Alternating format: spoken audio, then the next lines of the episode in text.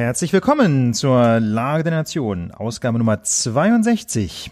Die wöchentliche, der wöchentliche Rückblick auf die Lage der Nation, wie immer mit Ulf Burmeier und mir, Philipp Banse. Vom 1. Juli müssen wir noch dazu sagen. Stimmt, 1. Ne? Juli. 1. Juli genau. haben wir heute. Äh, neuer Monat, neues Glück. Genau, wir kehren an dieser Stelle einmal in der Woche die politischen Ereignisse hierzulande und in der weiten Welt, so es uns denn interessiert und wir das für relevant halten, zusammen. Und wie immer haben wir auch über die Woche ein paar Themen gesammelt, äh, die wir hier mal vorstellen, erklären und einordnen wollen. Und ich denke, das Thema in Deutschland war die Ehe oder ist die Ehe für alle. Das muss man sagen. Also wirklich eine, eine Woche voller politischer Dynamik. Ähm, wir haben hier im Pet so schön stehendes Schlagwort Merkel macht Ehe für alle. Man muss ganz ehrlich sagen, sie hat ja dagegen gestimmt, Philipp. Ne? Wie sie kommt denn das ähm, zustande? Sie hat dagegen gestimmt. Also wie dieses, also wie soll man sagen? Vielleicht fangen wir zuerst an, mit den, mit den, mit den, die Fakten zusammenzugehen oder genau. wie machen wir das? Weil wie das zustande gekommen ist, eigentlich so bizarr. Das, ist, so bizarr. das ist fast noch interessanter, als es, dass es das Ding jetzt überhaupt gibt. So, ja. ne? Ähm, also eigentlich ist ja inhaltlich nicht so wahnsinnig viel zu sagen, ne, würde ich sagen, sondern es ist jetzt so, dass ähm, die äh, gleichgeschlechtliche Ehe gleichberechtigt ist ja. wie die Hetero-Ehe. Genau, oder und mit anderen Worten, die, die klassische Ehe, so wie wir sie bisher kennen, die ja bislang nur Mann und Frau schließen ja. konnten, wird geöffnet für Ehepartner gleichen Geschlechts. Das heißt also, bislang äh, konnten zwei Männer oder zwei Frauen eben nur eine sogenannte eingetragene Lebenspartnerschaft begründen. Das ging seit dem 1. August 2001. Sie konnten aber nicht heiraten. Das heißt, da musste man sich entscheiden. Entweder man schließt man mit, ähm, mit einem, mit einem andersgeschlechtlichen Menschen, wenn man so eben quasi drauf ist, wenn man so liebt, äh, eine Ehe, oder wenn man einen Menschen gleichen Geschlechts liebt, dann blieb einem nur die Lebenspartnerschaft, aber man konnte eben keine Ehe eingehen. Und die war von, äh, war, also als sie beschlossen wurde, war sie ziemlich verkrüppelt. Also da war nicht so wahnsinnig viel mit Rechten, da waren vor allen Dingen Pflichten. Aber über die Jahre hatte das Bundesverfassungsgericht vor allen Dingen äh, diesen Lebenspartnerschaften immer mehr Rechte auch zugeschustert sozusagen. Ganz ne? genau. Steuerlich und Erbschaftsrecht etc. etc. Und so war das am Ende, dass diese Lebenspartnerschaften gar nicht mehr so furchtbar weit weg waren von der normalen anerkannten Ehe. Im Wesentlichen, wenn ich das richtig gesehen habe, war der größte Unterschied, dass äh, gleichgeschlechtliche Lebenspartner keine Kinder adoptieren konnten. So ist es. Das, das war der größte Unterschied. Das waren die größten Unterschiede. Die anderen Unterschiede hat das Bundesverfassungsgericht peu à peu nivelliert. Und zwar, du hast es gesagt, Philipp, äh, vor allem um, unter Berufung auf den Diskriminierungsschutz, also auf das Diskriminierungsverbot, äh, den Gleichbehandlungsgrundsatz aus Artikel 3 unseres Grundgesetzes. Und insofern muss man sagen, was, ähm, was damals Rot-Grün, als sie das Lebenspartnerschaftsgesetz eingeführt haben, gemacht haben, war eigentlich ein ziemlich cooler Hack. Sie haben dieses Gesetz wie du, äh, im Grunde ganz, ganz schmal angelegt. Es gab vergleichsweise wenig Bereiche, wo die Lebenspartnerschaft Lebenspartnerschaft ganz am Anfang einer Ehe vergleichbar war. Und ähm, diese schmale Lebenspartnerschaft hat dann quasi den Test vor dem Bundesverfassungsgericht bestanden. Man muss sich das ja überlegen. Die Union hat 2001 ähm, fanatisch, muss man fast schon sagen, gekämpft gegen die eingetragene Lebenspartnerschaft. Es wurde dagegen geklagt vor dem Bundesverfassungsgericht. Einige Bundesländer haben versucht, über Tricksereien äh, dafür zu sorgen, dass zum Beispiel die Lebenspartnerschaften nicht vor dem Standesbeamten geschlossen werden konnten, sondern da gab es dann extra, ich sage jetzt mal etwas böse, etwas schäbige ähm, Umsetzungsregeln. Ich glaube, in Bayern war es besonders hässlich, äh, damit die äh, Lebenspartnerschaft bloß nicht vor dem Standesbeamten geschlossen werden konnte. Also die Union hat da von Anfang an fanatisch dagegen gekämpft, aber vor, vor dem Bundesverfassungsgericht hat es nicht nur gehalten, sondern im Gegenteil, äh, Karlsruhe hat die Lebenspartnerschaft im Grunde der Ehe peu à peu weiter angenähert. Auf, natürlich auf entsprechende Verfassungsbeschwerden hin. Genau, also das gab wirklich bizarre, also wo dann die Lebenspartnerschaften im Grünflächenamt geschlossen wurden, weil das im. Standesamt nicht sein durfte und wo dann, äh, habe ich auch so einen Blogpost jetzt in dieser Tage gelesen, wo dann eben die beiden Männer, die jetzt in den Lebenspartnerschaft eingegangen waren, sich gegenseitig extrem hohe, ähm, wie heißt es, Risikolebensversicherung abgeschlossen haben, weil im Todesfall des einen, ähm, sie haben Gemeinschaft, gemeinsam ein Haus gekauft, mhm. aber wenn der eine von beiden gestorben wäre, hätte der andere die komplette Erbschaftssteuer sozusagen zahlen müssen auf das gemeinsame Haus. Also das hat er so beschrieben. Also da gab es wirklich bizarre, bizarre ähm, äh, Umstände und und und Phänomene. So und dieses Ding ist jetzt durch. Das ist so. jetzt durch. Und das ist ja erstmal per se, auch wenn der Schritt an sich, der letzte nicht mehr so groß war, aber ich glaube, für viele gleichgeschlechtliche Paare, die jetzt auch offiziell heiraten dürfen, ist das ein riesiger symbolischer Schritt. Und ja. ich würde sagen, about time. Gut, dass es passiert.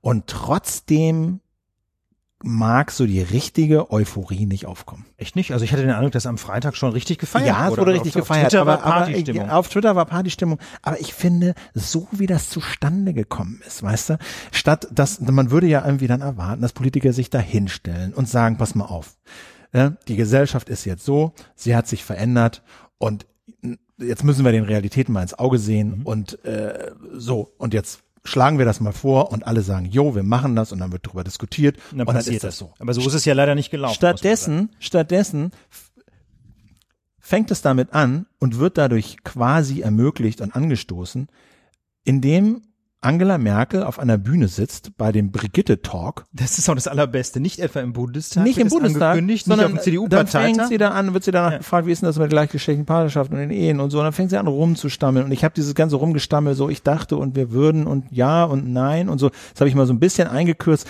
Aber den Kern, diese 46 Sekunden, die müssen wir uns schon nochmal anhören. Finde ich super, mach mal. Ich kenne bei mir in der CDU und schließe mich gleich mit ein, viele, die sich sehr, sehr viele Gedanken über dieses Thema machen, die längst äh, sagen, da werden die gleichen Werte gelebt und trotzdem irgendwo vielleicht aufgewachsen sind im Gefühl, Mann und Frau, das ist eben die Ehe, wie wir sie kennen, und das andere ist eine genauso wertvolle Partnerschaft. Und es spielt sicherlich auch natürlich äh, für diejenigen, die kirchlich gebunden sind, noch einiges eine Rolle.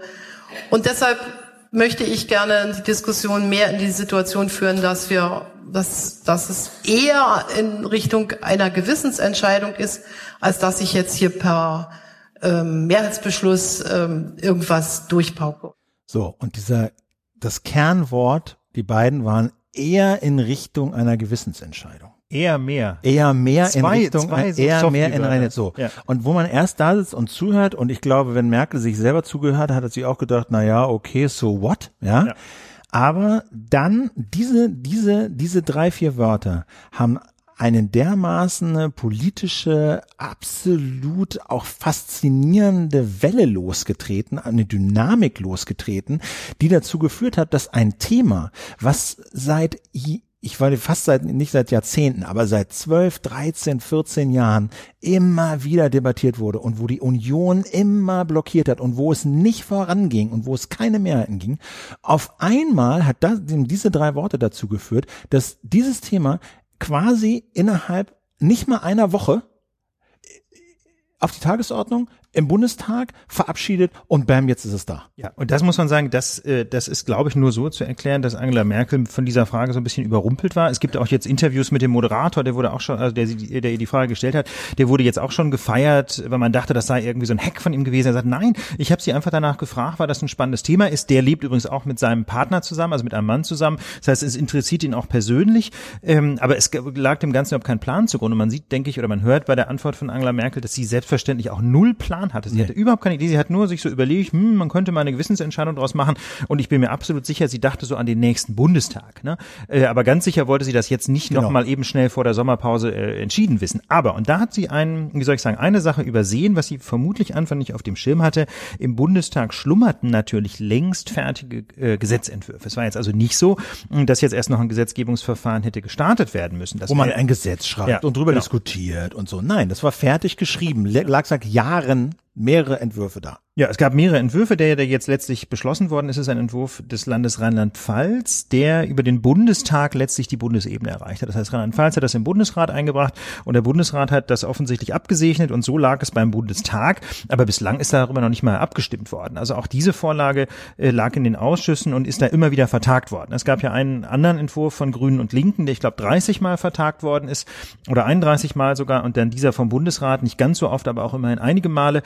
Und ähm, ja, und jetzt ähm, gab, gab es eben diesen, diesen Gesetzentwurf, der in der Pipeline war und damit hatte Merkel offensichtlich nicht gerechnet, denn... Oder sie hatte das vergessen oder, oder sie hat es vergessen, Zettel oder nicht so, das weiß man nicht. Ne? Also oder hat einfach nicht dran gedacht, wenn sie jetzt die, die, das zu einer Gewissensentscheidung macht, ähm, dass das dann einfach eine gewisse Dynamik entfalten könnte. Was ist nämlich jetzt passiert? Zunächst mal haben die drei Fraktionen außer, äh, außer der Union ist, äh, diesen, diesen lange schwebenden Gesetzentwurf durch den Rechtsausschuss durchgebracht und durch den Innenausschuss. Das heißt also, mit einem Mal war dieser, ähm, war dieser Gesetzesbeschluss in den Ausschüssen beschlossen und ja. lag jetzt dann wieder dem Plenum zur Entscheidung. Genau, und das entscheidend, da gab es ja mehrere entscheidende Punkte. Das ja. eine war, dass die, dass die SPD sich sozusagen letztlich aus der großen Koalition bisschen gelöst hat. Das nämlich muss man so sagen. Ja. In diesen Ausschüssen, also wenn ein Gesetzentwurf in den Bundestag eingebracht wird, dann muss es durch diese, durch diese Ausschüsse, die dafür zuständig mhm. sind und die müssen sagen, jo, alles klar, diesen Gesetzentwurf, den legen wir jetzt im Plenum, im Bundestag vor, damit darüber abgestimmt werden kann. Und das war mit der Mehrheit in diesen Ausschüssen nur möglich,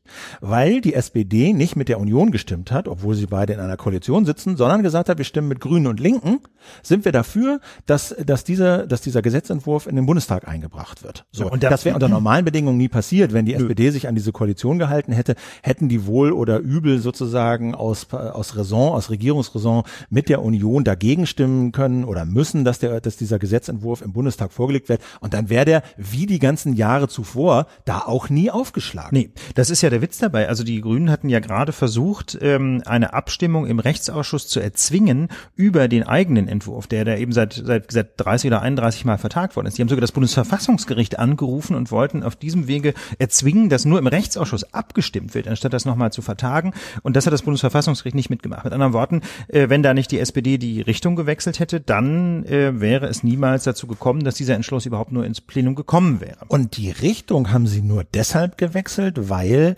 Merkel diese vier Worte benutzt hat. Ich denke mal, das ist eine Gewissensfrage. Und warum ist das jetzt eine Gewissens, warum ist das so entscheidend? Weil sie damit de facto den sogenannten Fraktionszwang aufgehoben hat. Genau, und dazu haben wir übrigens eine ganze Reihe von Fragen bekommen. Das müssen wir mal erklären, was ist denn eigentlich der, der Fraktionszwang? Also den, das ist eine, sagen wir mal, würde ich mal sagen, eine etwas unrühmlich, aber sehr pragmatisch kulturelle Einrichtung. Der ist nirgendwo richtig kodifiziert. Es gibt kein Gesetz, es gibt nirgends den, sagen wir mal, schriftlich irgendwie festgehalten, sondern das ist eigentlich sozusagen das Übereinkommen, dass eine Fraktion, also alle Mitglieder im Bundestag, die zu einer Fraktion gehören, also zu der Unionsfraktion SPD-Fraktion, quasi gemeinsam abstimmen. Ja, es gibt sozusagen Fachleute in diesen Fraktionen, die kümmern sich um die ein, um die konkreten Details eines bestimmten Gesetzes. Und wenn die sozusagen zum Schluss kommen, ja, ist gut, machen wir so, dann sagt die ganze Fraktion, ja, alles klar, ist unser Fachmann, ist unsere Fachfrau, haben wir uns jetzt nicht drum gekümmert, aber wir stimmen so Wird ab. schon stimmen. Wird schon stimmen. Einfach damit sozusagen das,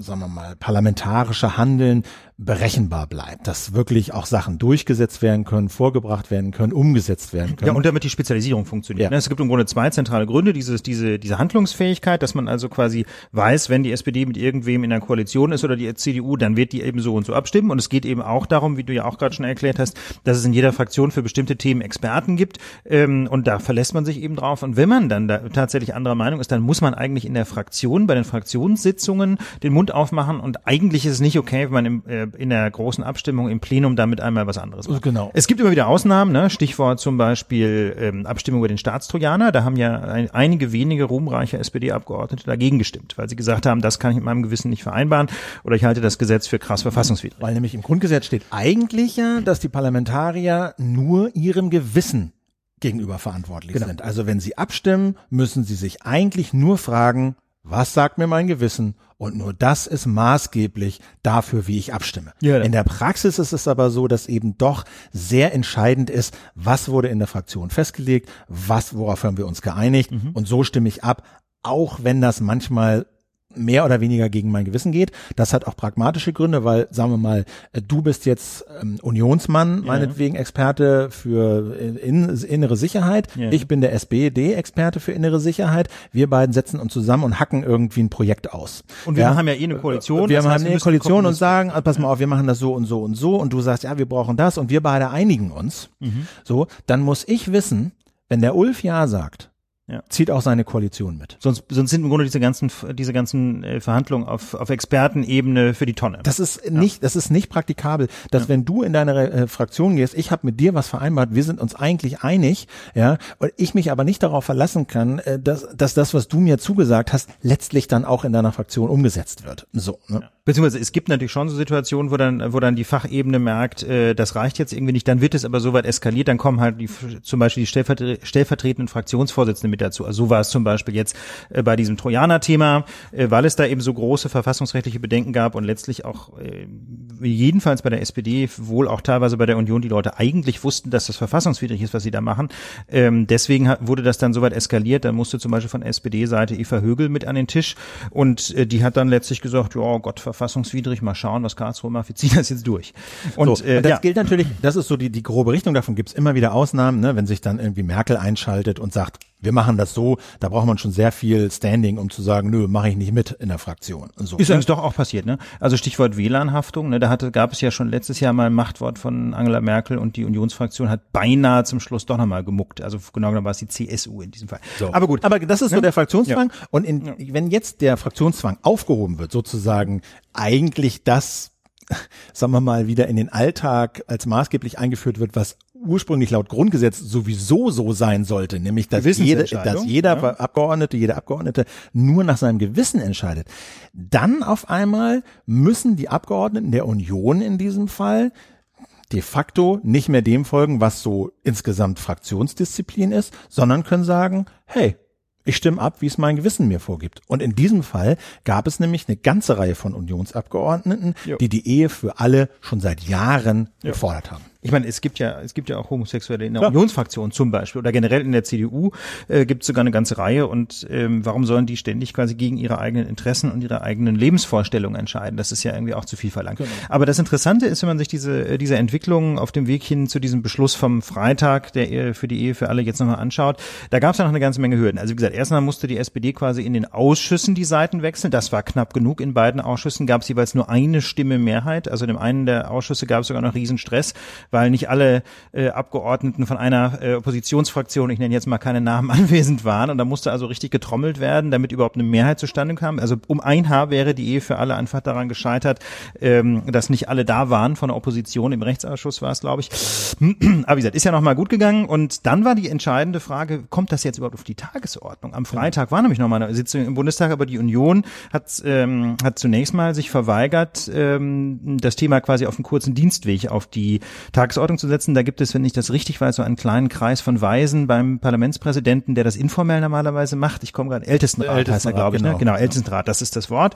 Äh, da hat die Union das blockiert. Da geht, wird im Konsens entschieden, da hat das nicht funktioniert. Und dann muss es also zunächst mal Freitagmorgen um acht eine Kampfabstimmung geben, darum, ob das Thema überhaupt auf die Tagesordnung Weil kommt. Nur das, was auf der Tages, also ne, jede Plenarsitzung, also jede Sitzung von den Parlamentariern in dieser großen, in diesem großen Saal, den ihr alle kennt, wo die, wo die Henne hängt, die Gold, die, die Bundeshenne und die da immer reden. Alles, was da besprochen wird, dafür gibt's eine Tagesordnung und nur was auf der Tagesordnung steht, kann da besprochen werden. Und wenn dieser, wenn halt über diese Ehe für alle Gesetz abgestimmt werden soll, dann muss das irgendwie auf die Tagesordnung. Und ne, auf diesem normalen Weg hat's halt nicht geklappt, deswegen wurde darüber abgestimmt. Da hat auch die SPD gesagt, äh, große Koalition, ihr könnt uns mal irgendwie, äh, wir sind zwar noch mit euch in einer Regierung, aber äh, wir stimmen mal so ab, wie wir das wollen und sprich, das war dann auf der Tagesordnung weil linke, grüne, SPD zusammen abgestimmt hatten und hatten eine Mehrheit, mehr als die CDU und dann war das Ding auf der Tagesordnung und dann wurde abgestimmt. Genau. Namentliche Abstimmung? Genau. Und dabei ist dann in der Tat eine relativ breite Mehrheit zustande gekommen für die sogenannte Ehe für alle. Das heißt, also da haben dann auch eine ganze Reihe von Unionsabgeordneten mit dafür gestimmt. Aber wie gesagt, erst bei der eigentlichen Sachabstimmung, nicht bei der Abstimmung über die Tagesordnung. Ja. Und es wird auch argumentiert aus der Union, dass diese Gewissensentscheidung eben nur für die Sachabstimmung, letzt, also die sogenannte dritte Lesung galt und gerade nicht für die Frage, wie steht es um die Tagesordnung. Deswegen formal, muss man sagen, hat die SPD die Koalition gebrochen. Da kommt man nicht drum rum. Also formal ist das ein Koalitionsbruch. Ähm, da habe ich vor kurzem kurzem so ein Interview gehört im Deutschlandfunk ähm, mit einem Unionsmann zu der Frage, was denn daraus jetzt folge. Und der sagte der auch, naja gut, okay, also formell ist das ein Koalitionsbruch. Normalerweise würde man in einem solchen Fall die SPD-Minister entlassen. Das wäre der Klassiker, ne? dass also Angela Merkel sagt, jo, ihr seid raus. Aber ähm, das macht jetzt irgendwie auch keinen Sinn, auf den letzten Metern vor der Bundestagswahl da jetzt noch so viel Porzellan zu zerdeppern. Und im Ergebnis muss man ehrlich sagen, wird es von der Union auch runtergespielt, dass es ein Koalitionsbruch war, denn ähm, die Union hat ja natürlich jetzt auch enorm gewonnen. Das Thema ist nämlich aus dem Wahlkampf raus. Und das ist ja, glaube ich, die strategische Überlegung, die dahinter stand. Denn zunächst die Grünen, dann die FDP und auch die SPD haben alle drei gesagt, wir koalieren nach der Bundestagswahl auf gar keinen Fall mit einer Partei, die nicht mitmacht bei der Ehe für alle. Mit anderen Worten, für Angela Merkel war klar, nach der Bundestagswahl müssen wir sowieso mitmachen. Da kommen wir nicht drum rum, egal mit wem wir koalieren, das müssen wir eh machen. Dann können wir das Thema doch auch aus dem Bundestagswahlkampf raushalten und vielleicht noch ein, zwei Prozentpunkte zum Beispiel von, von Homosexuellen dazu die die Union wegen dieser Haltung zur Ehe für alle bisher niemals gewählt hätten. Mit anderen Worten, Angela Merkel hat politisch wieder mal unglaublich unglaublich geschickt agiert. Wie gesagt, sie hat, glaube ich, nicht die Konsequenzen überblickt, aber sie hat unglaublich geschickt agiert, indem sie gesagt hat, äh, das Thema wird abgeräumt und ähm, ja, und jetzt ist letztlich die Union die größte Gewinnerin dieser Abstimmung, ne? auch wenn sie es eigentlich gar nicht wollte. Ne, Andreas Baum, der, der ehemalige Pirat im Abgeordnetenhaus, hat auch getwittert, äh, nun hat diese CDU-Kanzlerin die Wehrpflicht ausgesetzt, sie steigt aus der Atomkraft aus und führt die Ehe für alle ein. Ne? Wer das vor zehn Jahren prophezeit hätte, hätte mitle mitleidige Blicke äh, wie seines Therapeuten bekommen. Also äh, ist schon, es ist nur so, es stimmt, aber es ist alles so, so, weißt du, so Holter so geholpert und aus der Not geboren und ohne Vision, sondern so, ach ja, das ist jetzt gerade opportun, das machen wir jetzt mal und dann äh, kommen mal gute Sachen raus und mal nicht so gute Sachen. Also aber von einer von einer wirklich politischen Vision kann man da nicht sprechen. Nee, aber man kann schon von, wie gesagt, von, glaube ich, von großem politischen Instinkt bei Angela Merkel sprechen, Fall, ja. nach dem Motto, das Thema ist eh durch, das müssen wir jetzt abräumen, das schadet nur noch, das ist kein Gewinnerthema mehr, das, äh, diese Opposition gegen die Ehe für alle. Das muss man sagen, also ich habe ähm, ich habe da vor ein paar Tagen auch noch mit einer ehemaligen Justizministerin zusammengesessen, die auch nur sagte, äh, geil, ja. aber aber ja, es ist halt, da steckt halt großartig. so viel politischer Juice drin in diesem Ding. Ja. Also alles, was so Politik und Regieren und Parlament und so ausmacht und äh, was es so äh, so schwierig macht, das steckt in dieser Geschichte drin. Ja und auch alles, was es dann auf einmal zu so einer ganz merkwürdigen Dynamik werden lässt und holter die Polter innerhalb weniger Tage ja. ist ein Thema, was eigentlich als als als ja, über Jahre, Jahrzehnt, 15 Jahre nicht machbar galt, ist dann durch. Ja. Ja. Also muss, muss das denn jetzt noch zu, ist ja, das denn mit dem Grundgesetz noch? Ja, bevor wir dazu kommen, einen, einen Punkt äh, habe ich noch zu dem oben. Das, ähm, und zwar es ist es hat natürlich auch eine gewisse traurige Note, wenn man sich überlegt, dass es ja in diesem Bundestag offenbar eine linke Mehrheit gab. Nicht? Also jedenfalls aus der Perspektive linker Sozialdemokraten ist das ein Riesenproblem. Marco Bülow, wie gesagt, so sagen wir, Linksausleger, kritischer Geist der SPD aus Dortmund, hat das auch auf Twitter sehr schön äh, auf, auf, einen, auf den Begriff gebracht, ich krieg's wörtlich nicht mehr hin, aber sinngemäß meint er, es ist doch traurig zu sehen, was wir in diesen vier Jahren, wo jetzt GroKo war, Stillstand und auf vielen Gebieten ging's rückwärts, aus seiner Sicht zumindest, ja, ähm, was man da in dieser Zeit hätte Sinnvolles machen können. Das ist natürlich schon auch eine bittere Überlegung. Wenn sich Rot-Rot-Grün geeinigt hätte. Wenn sich, ja, wenn Sigmar Gabriel das nicht schlicht ja verboten hätte. Also das, ich war, kenne natürlich die internen Meinungsbildungsprozesse nicht bei der SPD 2013, aber äh, nach meiner Erinnerung war es so, dass insbesondere Sigmar Gabriel keinen Bock hatte auf knappe Mehrheiten und äh, dass er dann anstatt Bundeskanzler zu werden lieber in die Oppo äh, lieber in die Opposition sag ich schon, aber lieber in die Juniorpartnerrolle schlüpfte und mit Angela Merkel weitergemacht hat. Also das, äh, diese Einschätzung von Marco Bülow teile ich persönlich, das muss ich echt sagen. Also wenn ich mir angucke, was die, was in der in der GroKo so alles gelaufen ist, klar, vieles ist gut gelaufen, hier und da jedenfalls. Stichwort Mindestlohn, aber es ist eben, wir haben das in der Lage ausführlich dokumentiert, auch vieles richtig vor die Wand gefahren, aus meiner Sicht jedenfalls. Und äh, insofern, da mischt sich so ein kleines bisschen Wehmut doch äh, in die große Freude über die Ehe für alle, wenn sich überlegt, was wäre noch so alles gegangen. Jetzt ist die Frage, gab es da einige, die gefragt haben, ja, Ehe ist ja im Grundgesetz, grundgesetzlich geschützt, ne, besonderer Schutz für die Ehe ist da festgeschrieben. Äh, ist denn jetzt die Ehe für alle mit dem Grundgesetz vereinbar? Muss das Grundgesetz geändert werden? Mittlerweile, glaube ich, also, sind sich viele einig, dass das nicht der Fall ist, sondern also, dass es so steht, wie es steht. Ich sag mal, ne, die, die ganz harten von der Union, so Herr Uhl zum mhm. Beispiel, ähm, Hans-Peter Uhl, so ein erzkonservativer Bayer, wenn ich es richtig in Erinnerung habe, ich glaube, ist aus Bayern, äh, hat schon angekündigt, ähm, dass es jetzt vor das Bundesverfassungsgericht mhm. gehen soll. Ähm, und zwar, wenn ich ihn da richtig verstanden habe in seiner Interviewäußerung, ähm, soll es auch keine Verfassungsbeschwerde werden, sondern wohl eine Normenkontrolle. Also das kann ja auch der, es können ja auch äh, quasi Fraktionen aus dem Bundestag oder hinreichende Minderheiten aus dem Bundestag Bundestag, das Bundesverfassungsgericht anrufen. Es gibt nicht nur Verfassungsbeschwerden, es gibt noch eine ganze Reihe anderer Verfahren vor dem Verfassungsgericht. Äh, viele hm, politisch wichtige Entscheidungen sind auch durch solche Verfahren zustande gekommen und Hans-Peter Uhl möchte jetzt eben eine, äh, eine hinreichend große Zahl von Abgeordneten sammeln, die in Karlsruhe klagen gegen die Ehe für alle. Ähm, wie gesagt, möglich wäre das. Ich denke auch, die Mehrheit wieder zusammenbekommen. Die Frage ist aber, ob das Bundesverfassungsgericht hier nochmal reingrätscht. Also zum einen, wir haben es ja eben schon gesagt, gibt es aus Karlsruhe die große Dynamik, doch sogar die Lebenspartnerschaft anzugleichen an die Ehe. Insofern wäre das so ein bisschen inkonsequent vom Verfassungsgericht, wenn es jetzt äh, letzten Schritt irgendwie als oder? verfassungswidrig. Also das kann man sich Wäre völlig bizarr, denn äh, ehrlich gesagt hat es ja in diesen ganzen Angleichungsentscheidungen im Kern immer schon ausgesprochen, dass es eben kein, keine Art Abstandsgebot gibt. Nicht? Also das war immer so die Argumentation, wenn im Grundgesetz doch steht, die Ehe steht unter dem besonderen Schutz der staatlichen Gemeinschaft, dann muss es ja irgendwie so einen Abstand geben zwischen Ehe und Lebenspartnerschaft. Und das Bundesverfassungsgericht hat das äh, in schöner Regelmäßigkeit eben nicht so gesehen. Sonst hätten sie diese Entscheidung nicht treffen können, wo, wonach es eben die Lebenspartner diskriminiert, wenn sie zum Beispiel im Steuerrecht schlechter stehen. Ja, hätte, im Grundgesetz steht, glaube ich, auch nichts, dass die Ehe Mann und Frau Ehe sagt. Das steht sowieso nicht im Grundgesetz ja. dazu. Äh, gleich noch ein Wort, aber wie gesagt, ich wollte diesen, diesen, ja. äh, diese, nur damit man das so ein bisschen versteht, wie da die rechtliche Argumentation ist. Also ähm, Artikel 3 der Gleichbehandlungsgrundsatz verbietet ja nicht jede Ungleichbehandlung, sondern man kann durchaus, ähm, man muss im Prinzip Gleiches gleich und Ungleiches ungleich behandeln, aber man kann das auch äh, durchbrechen, diesen Grundsatz, aber dann muss es dafür gute Gründe geben. Und man hätte ja zum Beispiel argumentieren können, ja, der Grund für die Diskriminierung von Lebenspartnerschaften gegenüber Ehe ist eben, dass die Ehe unter dem besonderen Schutz steht und dass es eben eine Gemeinschaft von Mann und Frau. Hat das Bundesverfassungsgericht aber eben gerade nicht gemacht, sondern sie haben im Gegenteil immer gesagt, nein, es ist diskriminierend, wenn die Lebenspartnerschaft ähm, schlechter behandelt wird. Und aus dieser Denklogik folgt eigentlich, dass das Bundesverfassungsgericht von dieser These des Abstandsgebots nichts hält. Ja. Und ähm, aber völlig richtig, man kann sich jetzt die Frage stellen, was ist denn eigentlich überhaupt eine Ehe nach dem Grundgesetz? Und ähm, da gibt es einen sehr schönen Text, den wollte ich empfehlen von Matthias Hong und den hat er diese Woche auf dem Verfassungsblog veröffentlicht und da erklärt er die verfassungsrechtlichen Bezüge sehr schön, auch so ein bisschen rechtsvergleichend mit einem kleinen Ausblick auf das amerikanische Verfassungsrecht. Sehr lesenswert. Der Matthias Hong ist ein Kollege von mir. Wir waren zusammen wissenschaftliche Mitarbeiter am Bundesverfassungsgericht. Ähm, sehr kluger Kopf, äh, wie ich finde. Und ähm, ja, der erklärt so schön, was denn, was denn ähm, dieser Begriff der Ehe eigentlich bedeutet. Natürlich hatte, hatten die Mütter und Väter des Grundgesetzes 48, 49, nicht als sie das Grundgesetz geschrieben haben, hatten sie selbstverständlich endlich das Bild vor Augen, dass eine Ehe die Verbindung von Mann und Frau ist.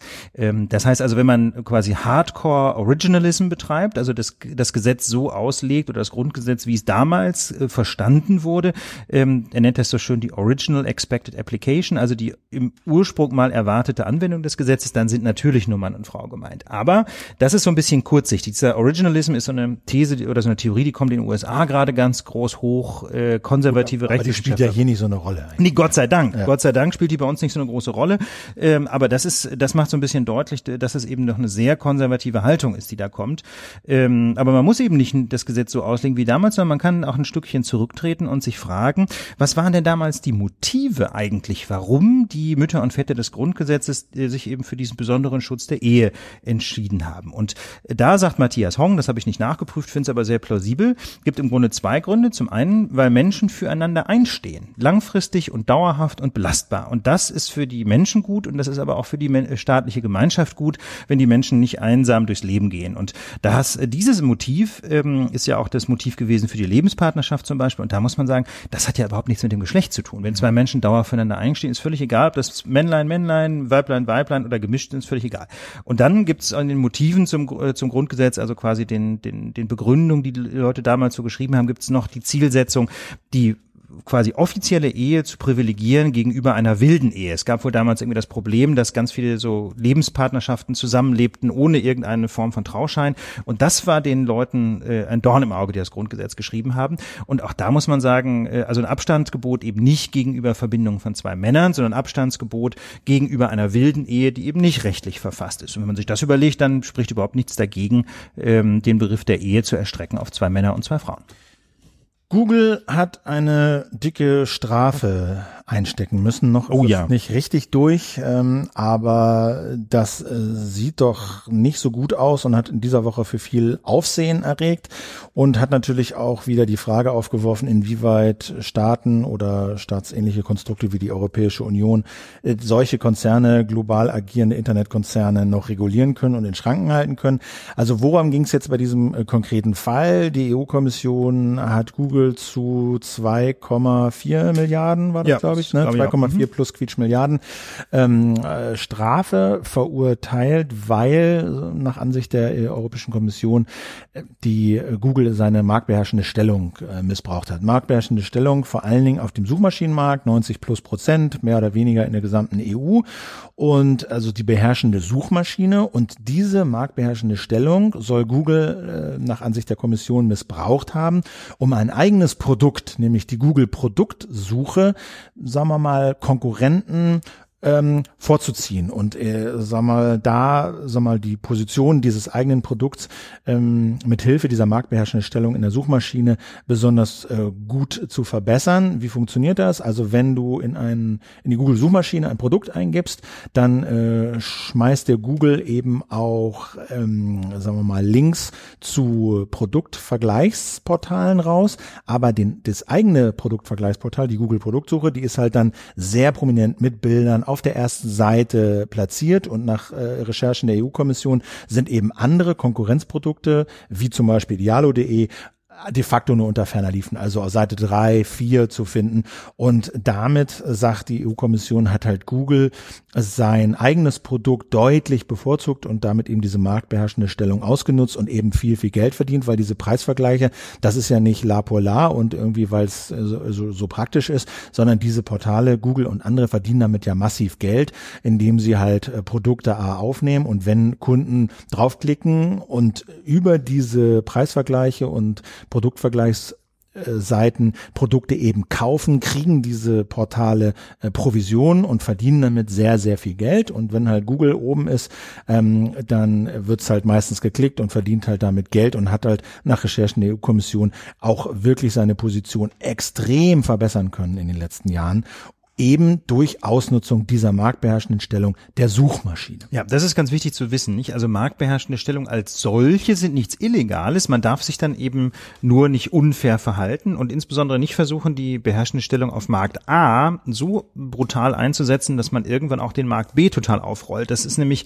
ähm, das ist ja genau das, was passiert ist auf dem Markt für Preisvergleiche. Da war es nämlich so, dass Google zunächst mal einen Service gestartet hat, der überhaupt nicht lief. Frugal. Die ist Frugal, ne? Ja. Das Frugal, ähm, ich, ich hatte echt gesagt überhaupt noch nie davon gehört. Oh ja, schon mal von gehört, aber es war ein scheiß Service, hat nicht funktioniert, keiner hat ihn genutzt und Google hat, sagt die Kommission intern auch mal geschrieben, it just doesn't work. Mit einem Wort, die wussten genau, ihr Service funktioniert nicht. Und was haben sie, dann haben sie eben sich überlegt, hm, ist doch wunderbar, dann nutzen wir doch mal Synergieeffekte zwischen Suchen. so eine geile Suchmaschine am Start irgendwie. Ja. Wäre doch schade, wenn, genau. ja, genau. genau. Auf jeden Fall, äh, das hatte dann auch äh, durchschlagenden Erfolg. Ähm, jedenfalls nach diesem, nach der Pressemitteilung der Kommission war es nämlich so, dass durch dieses ähm, hohe Ranking der Google-eigenen Produktvergleiche diese 45 mal mehr Traffic hatten. Ja, überleg mal, Traffic mal 45, das sind also plus 4500 Prozent. Dadurch, dass die Produktsuche von Google bei der Suchmaschine von Google Ganz so prominent platziert wurde. Krass. Und, im, und korrespondierend natürlich bis zu 85 Prozent Rückgang bei den anderen. Ich bin echt überrascht, dass es nur 85 Prozent waren. Ich hätte mir auch vorstellen können, dass die 95 Prozent Rückgang haben. Aber gut, wahrscheinlich gäbe es dann doch immer noch so ein paar Leute, die direkt idealo.de eintippen und das gar nicht mehr googeln. Ja. Wie auch immer. Auf jeden Fall muss man sagen, hatte Googles Manipulation da durchschlagenden Erfolg. Äh, aber das ist eben der klassische Fall einer, eines Missbrauchs einer marktbeherrschenden Stellung und da hat die Kommission ähm, sich da müssen wir, da müssen wir was tun. Allerdings muss man sagen, ähm, krass ist auch, wie schwer das war, das Google tatsächlich nachzuweisen. Denn äh, wenn man sich das mal anguckt, in der Pressemitteilung steht, dass sie mehrere Terabyte, Terabyte Original, also jeweils mehrere tausend Gigabyte Original-Suchergebnisse gesammelt haben. Insgesamt ein, die Ergebnisse zu 1,7 Milliarden Suchanfragen haben sie gesammelt und ausgewertet, ähm, um da, da zu prüfen, was für Folgen dann eben dieses höhere Ranking hatte. Und die Ermittlungen haben insgesamt ähm, über zehn Jahre gedauert oder circa zehn Jahre ja. gedauert. Ne? Seit 2008, glaube ich, lief ja. die. Also das ist wirklich total krass. Äh, da muss man sagen, das skaliert natürlich überhaupt nicht. Ne? Das ist jetzt mal einmal eine drakonische Strafe gegen Google. Die müssen jetzt auch ihre Praktiken da ändern. Ähm, sonst können da laufend Zwangsgelder verhängt werden, ebenfalls im Milliardenbereich. Also Google wird jetzt schon hart rangenommen, aber man muss ganz ehrlich sagen, ich, so, so, so gut ich das finde, dass da mal was passiert, ne? Ähm, so problematisch finde ich, dass das eben überhaupt nicht skaliert, dass es also quasi nicht Schule machen kann. Die Kommission kann ja nicht Dutzende solcher solcher Verfahren führen. Irgendwann sind ja auch mal die Kapazitäten. Genau, also nur, nur, nur noch kurz um das Ende bringen, wie das jetzt weitergeht. Ne? Also Google hat jetzt 90 Tage Zeit, um diese Praxis zu ändern. Ja. wenn sie das in, also sie haben erstmal, wie heißt das, äh, Einspruch eingelegt, juristisch formalen ja. Begriff kenne ich nicht, aber ähm, sie wollen eventuell, glaube ich, auch von Europäischen Gerichtshof gehen. Also es ist noch so ein bisschen unklar, ob sie das so akzeptieren.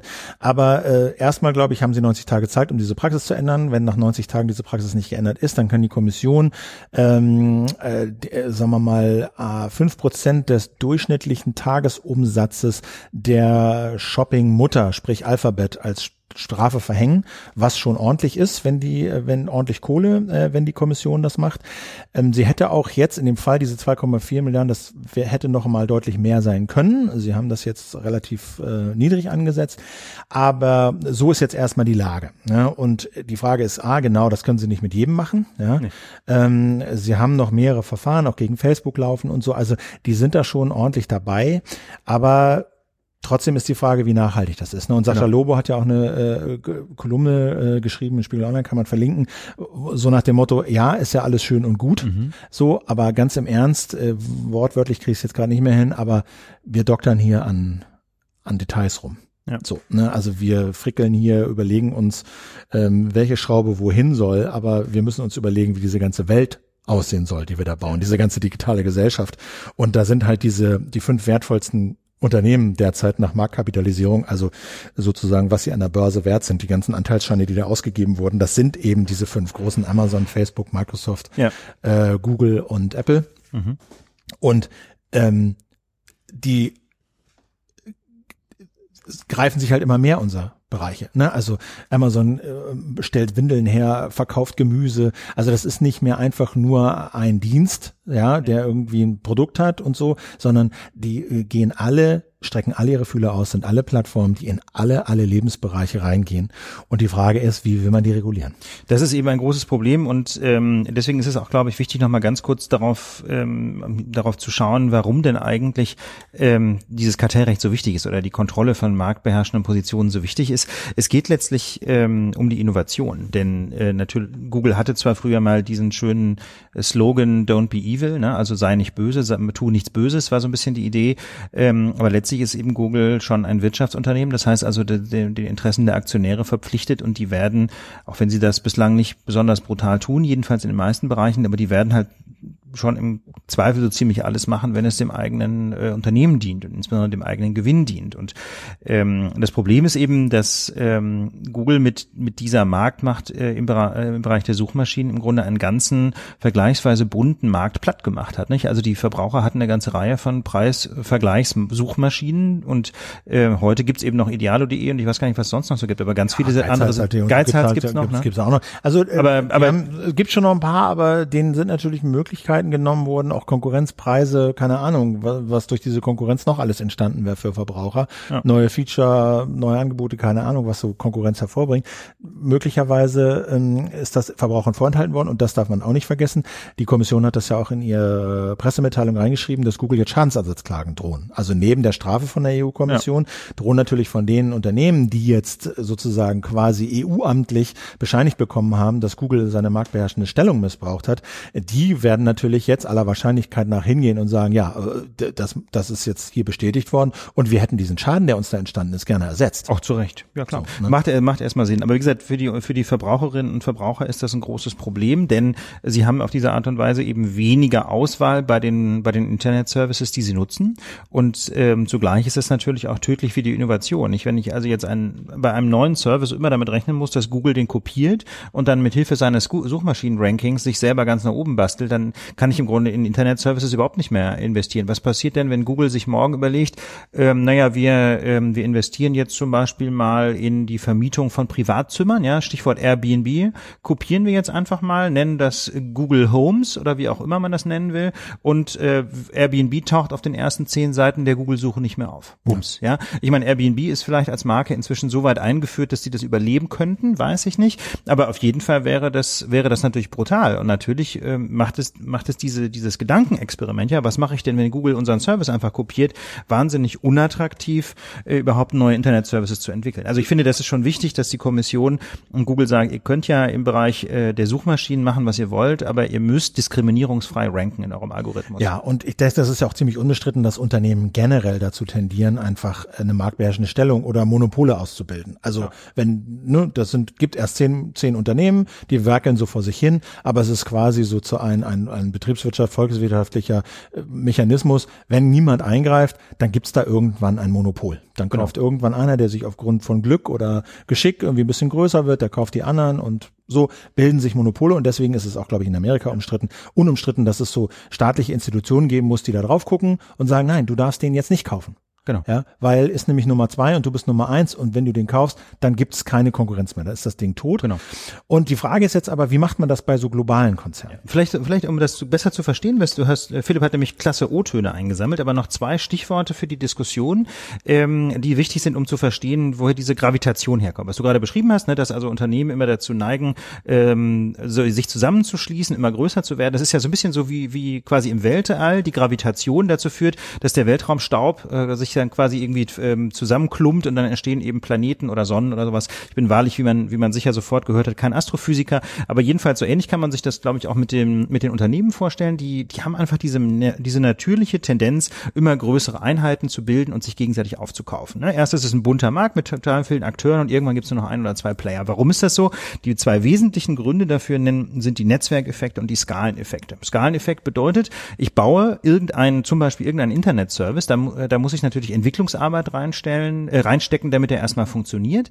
Aber wenn ich den einmal programmiert habe, dann verursacht der nur unwesentlich mehr Kosten, ob ich damit 1000 User äh, versorge, eine Million oder sogar 500 Millionen. Klar, ich brauche da ein paar Server mehr, aber ich muss im Prinzip die Programmierung nur einmal machen, egal wie viele Leute das nutzen. Das ist vereinfacht, ja, die ITler werden jetzt hinten runterfallen und sagen, skalieren ist ein Riesenproblem, will ich gar nicht in Abrede stellen, aber ich glaube, das, äh, was ein Skaleneffekt äh, ist, ist, glaube ich, deutlich geworden. Der zweite große Effekt sind die Netzwerkeffekte. Das bedeutet, es ist halt einfach äh, bei ganz vielen Services, nicht bei allen, aber bei ganz vielen Services so, dass die umso ähm, nützlicher sind für die Menschen, die sie nutzen, wenn auch möglichst viele andere Menschen dabei sind. Der Klassiker ist WhatsApp, ja, soziale Netzwerke. Da hast du den Facebook, ja. Oder auf Facebook.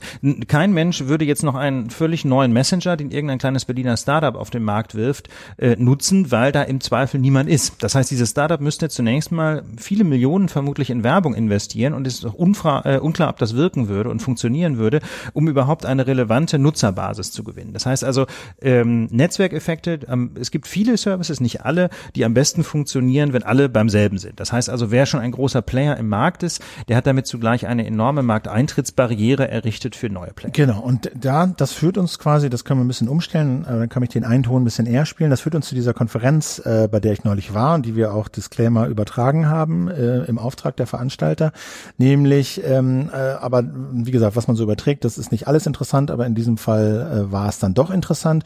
Und zwar war das eine, die jährliche Konferenz des Berlin Center for Consumer Policies. Das ist so ein Zusammenschluss von Deutschen Institut für Wirtschaftsforschung, WZB, also Wissenschaftszentrum für Berlin für Sozialforschung, Humboldt-Universität, TU Berlin, Freie Uni etc. Die haben sich sozusagen zu diesem Zentrum zusammengeschlossen, machen einmal im Jahr eine, eine, eine, eine Konferenz und in diesem Jahr ging es halt Regulierung von Internetgeschäften. Äh, und äh, das eine, da waren zwei, fand ich ganz interessante Vorträge und der eine war von Arun Sundararajan von der New York University. Und der hat nämlich gefragt, wie lässt sich das denn jetzt regulieren?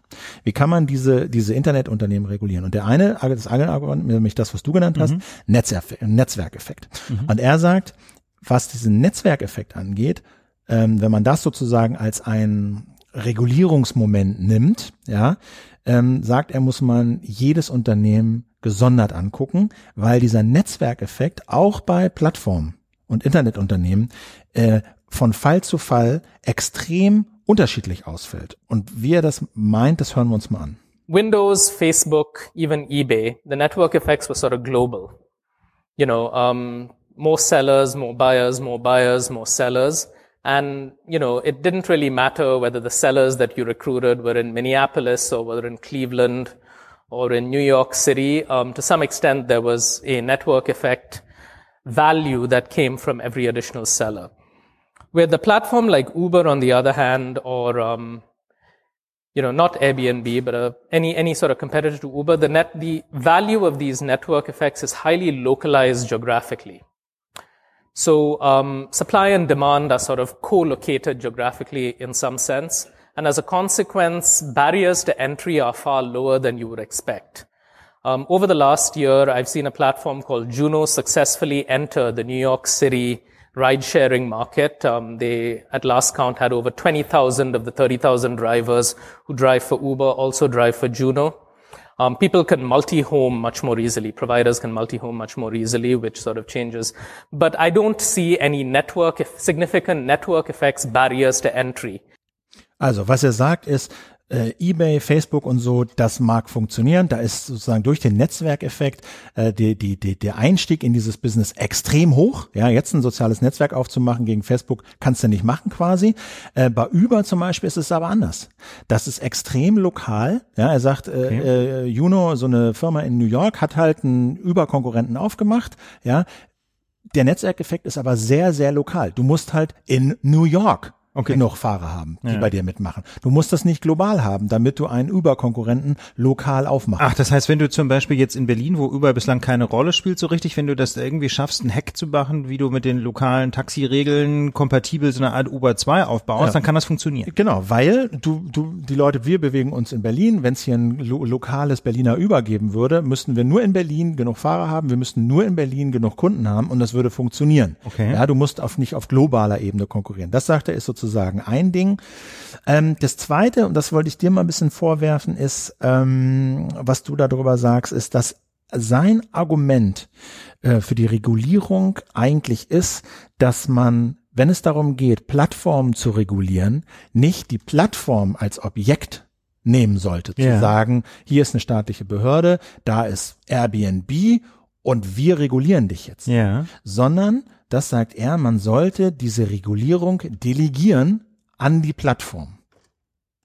When in fact it can be useful in certain situations to think of the platform as the partner in regulating the activity that is occurring, that is induced by the platform, whether it's sort of like intercity transportation or short-term accommodation or the provision of legal services. And this doesn't mean like no regulation. It means setting up regulations, but delegating enforcement to the platforms. Also er sagt, Regulierung erlassen, mhm. Regeln aufstellen, aber die Umsetzung der Regeln, yeah. die an diese Plattform delegieren, zu sagen, ihr seid dafür zuständig, dass die staatlichen Regeln, die wir erlassen haben, umgesetzt werden. Und er hat dazu ein Beispiel gebracht. Und zwar Stichwort Airbnb, wer sich das so vorstellen könnte. If you want to enforce um, limits on how many days someone can host on Airbnb, you can either set up a registry centrally or you can delegate this responsibility to the platform like Amsterdam has done, like London has done. Um, Chicago, San Francisco, New Orleans are sort of taking baby steps in that direction. Um, but it's, you know, it comes with the challenge of, well, what if this person goes and starts providing on a different platform? Which is where, like, you know, you have to look at market power, but the greater market power a platform has, the better a candidate it is for this kind of regulatory delegation. Weil er sagt, also hier beim Beispiel Airbnb sagt er, wenn zum Beispiel du als Stadt festlegen willst, wie viel Tage im Jahr darf denn jemand seine private Wohnung an Airbnb vermieten yeah. und du willst das regulieren, sagst meinetwegen nicht mehr als zwölf im Jahr, dann sollst du Airbnb diese Regelung zur Durchsetzung übergeben, weil, und das ist sein Kernargument, keine staatliche Regulierungsbehörde wird jemals bessere Daten, bessere Informationen darüber haben, was auf diesen Plattformen passiert, als die Plattform selber. Kein, ja. ja, also wenn mhm. es darum geht, beispielsweise Airbnb, du darfst nicht nach Hautfarbe, Herkunft, Rasse diskriminieren, wem du quasi ein Zimmer vermittelst oder nicht. Wenn du das durchsetzen willst und wenn du das als Regulierungsvorschrift machst, gibt es niemanden, sagt er, der das besser weiß, beurteilen und überprüfen kann als Airbnb selbst. Mhm. Das ist natürlich richtig, wenn Airbnb, Airbnb mitspielen will. Das ist natürlich die Frage, wie ist deren Motivationsstruktur? Ne? Sind die, sind die wirklich bereit mitzuspielen oder machen sie das möglicherweise nur nach außen und formal, setzen es intern aber nicht wirklich um? Also wie gesagt, es ist ja? letztlich ein Beispiel Netzwerkdurchsetzungsgesetz. Ja. Naja. Ja, Oder? Ja. Letztlich ist ja. das so ein bisschen dieses Netzwerkdurchsetzungsgesetz, wo du genau. sagst, hier überlässt wir, das privat. Wir, wir, wir machen, wir machen ein, ein, eine, eine Regel. Ja, du darfst nicht äh, Hass verbreiten und so. Und durchzusetzen hat das Facebook. Und was erstmal, äh, auf den ersten Blick klingt das ja überzeugend. Das klingt ja wirklich, wo man sagt, niemand hat bessere Daten, niemand weiß, mhm. was auf den Plattformen passiert, besser als die Plattformen selber. Ja, aber Facebook ist eben Facebook und die haben ihre ganz eigenen Interessen und die setzen eben lange nicht einfach nur unsere deutsche Rechtslage um. Die löschen teilweise Dinge, die in Deutschland völlig legal sind, genau. die löschen Dinge nicht, die bei uns illegal sind. Und du musst sozusagen also, die Plattform dahin kriegen, das auch zu tun. Und ich glaube, das ist nämlich die Kritik. Das ist das eigentliche Problem. Ja. Und er sagt dann so, ja, ja, seine Antwort darauf ist, ja, ja, da gibt's dann, müssen die Unternehmen halt eine API zur Verfügung stellen. Also sozusagen. Eine technische Lösung. Eine technische Programmierschnittstelle. Wo du ja. so als Staat quasi so mal, äh, wie sagt man so, ähm, Proben, wie, wie heißt das? Stichproben, so, Stichproben machen ja. kannst, ähm, um zu gucken, ist das denn so richtig, wie die da, wie die das so regulieren? Weil das ist ja das Entscheidende. Du kannst ja sagen, reguliert das mal, aber auch das musst du ja überprüfen. Das musst du ja auch überprüfen. Und dann muss man halt sagen, also da muss ich, äh, da ist, ist mir die These von dem Arun Sandarai Rajajan von der NYU ist mir da ehrlich gesagt so ein bisschen äh, bisschen, wie soll ich sagen, fast zu fast zu hasenfüßig. So, so ein bisschen, zum einen naiv, zum anderen auch hasenfüßig. Also ich glaube, das das kann man nicht lösen von dem amerikanischen Kontext, in dem ähm, die allermeisten Regulierungsbehörden vergleichsweise schwach sind. Es gibt Ausnahmen, ne? die EPA, die die äh, die Bundesumweltbehörde in den USA ist relativ stark. Auch in einigen Bundesstaaten gibt es starke Umweltbehörden, aber die allermeisten Aufsichtsbehörden in den USA sind eben nicht sehr stark. Und ich glaube, ähm, insofern, das ist so die Welt, in der er lebt und von der er kommt. Ähm, ich persönlich finde das viel zu defensiv gegenüber Netzwerken Netzwerken, denn wenn, man, wenn ich ausschließlich meine staatlichen Regulierungsvorstellungen über die Netzwerke umsetze, dann nehme ich ja zunächst mal als gegeben hin, dass es was, sowas wie Monopole gibt. Ne? Das heißt also, die ganzen Nachteile, die ein Monopolmarkt mit sich bringt, nehme ich dann stillschweigend in Kauf. Plus, und das hat er ja auch gesagt, die Regulierung nach diesem Prinzip funktioniert umso besser, je größer und marktbeherrschender ja. das Unternehmen ist. Das heißt, der Staat hat auf einmal ein Interesse daran, dass Privatwohnungen in Berlin nur noch von Airbnb vertickert Nur noch von Airbnb, weil da haben wir, die haben, die haben einen guten Draht, äh, ja, da haben wir, die haben gute Daten, so, die haben überhaupt kein Interesse daran, dass sie auf einmal mit 13 unterschiedlichen Wohnungsvermittlern hier in Berlin zu tun haben, die alle ihre Regulierung mhm. durchsetzen sollen und die sie alle überprüfen müssen, ob sie denn ihre Regulierung auch durchsetzen. Aber da muss ich ganz ehrlich sagen, also das scheint mir doch so ein bisschen naiv zu sein, denn da ähm, wird doch im Zweifel jedes marktbeherrschende Unternehmen versuchen, die staatliche Regulierung so nach außen scheinbar umzusetzen, aber dann immer wieder irgendwelche Hintertürchen zu finden um äh, doch den eigenen Profit zu maximieren. Es ist äh, und wie gesagt, da, da, da hilft, glaube ich, auch die äh, die moralische Keule überhaupt nicht weiter. Ne? Das ist ja häufig so auch in, in, der, in im Diskurs so in der Netzpolitik wird dann auch so Unternehmen rumgehackt und das finde ich ist eigentlich eine Überlegung, die selten weiterhilft, denn Unternehmen sind nun mal einfach nicht für das Gute auf der Welt. Da Unternehmen sind, das muss man sich immer ganz trocken klar machen, sind dafür da Geld zu verdienen. So, das heißt also, wenn ich wenn ich als Staat möchte, dass ein Unternehmen Gutes tut, dann muss ich eben Regeln setzen, die ich auch kontrollieren kann. Und idealerweise schaffe ich einen regulatorischen Rahmen, in dem es sich für Unternehmen lohnt, wirtschaftlich lohnt, wenn sie das tun, was ich von ihnen möchte. Das ist, finde ich, ähm, eine der ganz starken oder eine der ganz großen Stärken einer Marktwirtschaft. Ne, wenn ich das schlau mache, wenn ich schlau reguliere, dann kann ich in der Tat die Unternehmen zu meinen Partnern machen, indem ich ihnen Anreize setze, dass sie nämlich, wenn sie das tun, was ich von ihnen möchte, am meisten Geld verdienen. Also ein Beispiel ist eben, da haben wir ja schon oft drüber gesprochen, ähm, die Verbesserung der IT-Sicherheit, indem ich zum Beispiel Haftung einführe für IT-Sicherheitslog. Ich will das große Fass nicht aufmachen, aber ich finde, es ist ein schönes Beispiel für eine Regulierung, äh, die dazu führen kann, dass Unternehmen mit einmal automatisch gute Dinge tun, wenn sie nämlich haften müssen, wenn sie das nicht tun. Genau. Ähm, vielleicht noch zwei Aspekte zu dieser Konferenz. Das, was ich so ganz interessant fand, da war der stellvertretende Chef des Bundeskartellamts, Konrad Ost, zugegen mhm. und auch der Chef der äh, Kontroll äh, Regulierungsbehörde in äh, Großbritannien. Und beide haben so als generelles Statement gegeben, dass die Werkzeuge, die ihnen zur Verfügung stehen, also die institutionellen und die ähm, regulatorischen, juristischen, ähm, äh, legislativen Werkzeuge, dass die okay sind. Ausreichend. Okay flexibel. Das ist ja schon mal eine so, gute Nachricht. Das finde ich erstmal so äh, aus Sicht der Leute, die halt diese Unternehmen überwachen, äh, genehmigen müssen, wenn sie sich gegenseitig kaufen äh, oder verkaufen, dass die sagen, also die Instrumente, die wir da zur Verfügung haben, ja. die sind erstmal okay. Ja, da kann man noch verbessern und das wird es auch geben, aber erstmal fühlen wir uns da nicht so, als seien wir da völlig machtlos, weil alles veraltet ist äh, und viel zu langsam ist. So, das fand ich erstmal so das eine Statement, was ganz interessant war. Und das andere, das meinte der stellvertretende Chef der Bundeskartellbehörde, der Konrad Ost, sagte, sie würden ja auch ein Verfahren gegen Facebook führen. Und das war mir, das äh, ja. war mir neu. Also das hatte ich mal so mit einem halben Ohr gehört. Ja, genau, mit halbem Ohr. Äh, aber wir spielen diesen Ton mal. Ich hoffe, dass die Tonqualität jetzt besser ist, sonst tauscht ihn auch nochmal aus. It's an interesting case, and there's a suspicion that Facebook is dominant in uh, uh, on a market for social networks. If the market definition of social network is correct, which just personally, I, I uh, find very persuasive. Um, Facebook seems to be uh, more or less the only important player. Uh, there are very strong direct network effects in this market. Uh, consumers seem to be locked in. Everyone who is active on Facebook has this experience.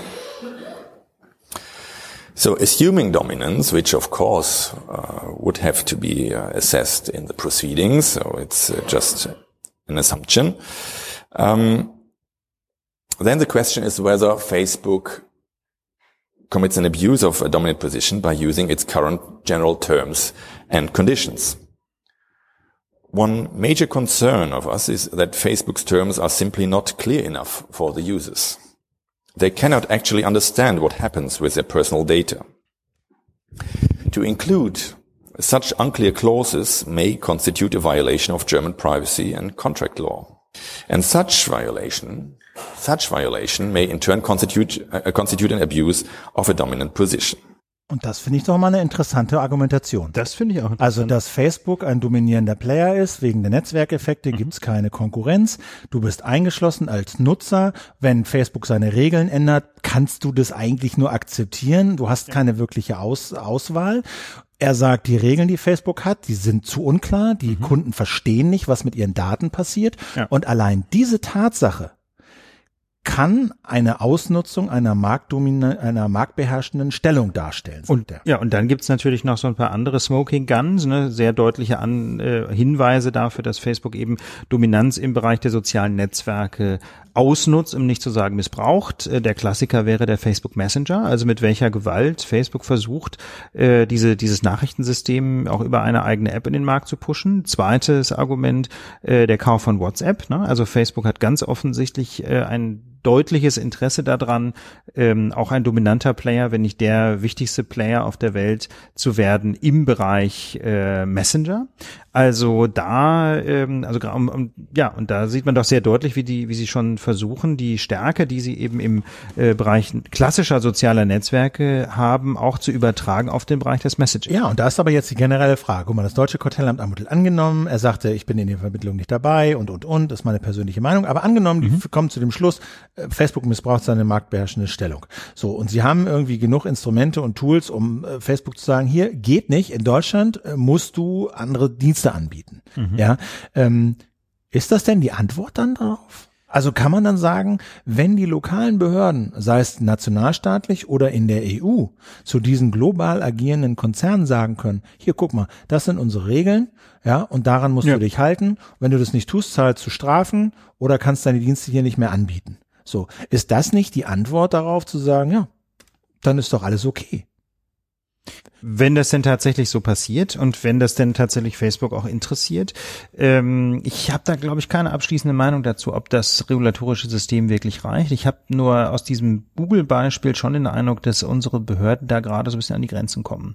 Ähm, wenn ich, ich meine, ich, ich weiß ja nicht, was bei den Facebook-Ermittlungen rauskommt. Bislang scheinen mir aber da keine Verfügungen gegen Facebook ergangen zu sein. Ne? das Ding ist jetzt. Sie haben, sie zwei haben Wochen WhatsApp gekauft, sie haben den, sie haben den Messenger mit aller Gewalt in den Markt gedrückt und äh, im Grunde, äh, st stellen wir uns mal gerade vor, es gäbe kein Facebook mehr und kein WhatsApp. Äh, da bliebe doch schon, äh, da blieben doch schon ganz, ganz viele weiße Flecken im, äh, im Internet, oder? Ja, aber die Frage ist gut, gut, das, das, das will ja vielleicht auch gar kein Regulator irgendwie zu sagen, irgendwie. Nee, aber das zeigt äh, die Dominanz. Das, das Da, war- die, die Dominanz die ist klar, die Dominanz, die Dominanz ist klar. Ähm, die Frage ist, ja, wird sie missbraucht, aber auch schon alleine, die Dominanz scheint ja schon ein Problem zu sein. Ja. Also nicht für die Regulatoren, die sagen, wir schreiten nur ein, wenn eine marktbeherrschende Stellung missbraucht Genau, wird. das ist so, ja auf dann schreiten wir ein. so, ja. So, ne? Aber, aber, aber für uns als Konsumenten ist ja schon die Tatsache, dass es wirklich diese marktbeherrschende Stellung durch nur Facebook gibt, schon irgendwie bedenklich, oder? Das und dass Problem, Amazon quasi in alle Bereiche vordringt und überall Services anbietet, eigene Windeln, eigene Flugzeuge, eigene Logistiker in Berlin, weißt du, ähm, Gemüse verkauft, alles herstellt äh, und, und, und. Ähm, wir werden sehen, wie, wie das, wie es weitergeht. Also ich finde das persönlich auch problematisch, einfach weil, weil so viel Macht ähm, jedenfalls zunächst mal nach Kontrolle schreit und ähm, die nächsten Jahre werden zeigen, ob wir das schaffen, demokratisch diese, äh, diese großen weltweiten Firmen irgendwie zu kontrollieren, damit sie eben ihre marktbeherrschenden Stellungen nicht missbrauchen. Das große Problem scheint mir zu sein, dass die Konzerne global agieren äh, und die Regulierung fast immer national ist oder allenfalls regional. Nicht also die EU ist ja immerhin schon ein Raum von noch 28 Staaten. Ja. Wenn man wenn man die assoziierten EWR-Staaten dazu nimmt, sind es 31 Staaten. Aber trotzdem, ähm, das ist ein, natürlich ein Raum von etwa 500 Millionen Konsumenten, aber das ist trotzdem nur ein Bruchteil der Weltbevölkerung. Und äh, damit das wirklich effektiv ist mit der Regulierung, müssten natürlich ganz andere Weltregionen noch nachziehen. Also das wird das wird glaube ich die spannende Frage sein der nächsten Jahre, ob das funktioniert. Auf der anderen Seite ähm, würde ich jetzt auch davon abraten, in Panik zu verfallen. Es gibt ja auch historische Beispiele dafür, ähm, dass Regulierungsbehörden Firmen schon zerschlagen haben. Also der Klassiker wäre zum Beispiel ähm, Bell, ne, das große äh, amerikanische Telefonunternehmen, das, wenn ich es richtig in Erinnerung habe, Anfang der 80er Jahre zerschlagen worden ist von der amerikanischen Kartellbehörde äh, in eine ganze Reihe von regionalen sogenannten Baby Bells. Ja, da gab es dann irgendwie Pacific Bell und Southern Bell und so. Also der große ähm, Telefonmonopolist, ähm, quasi so der wirtschaftliche Nachfolger des Konzerns äh, von Thomas Alva Edison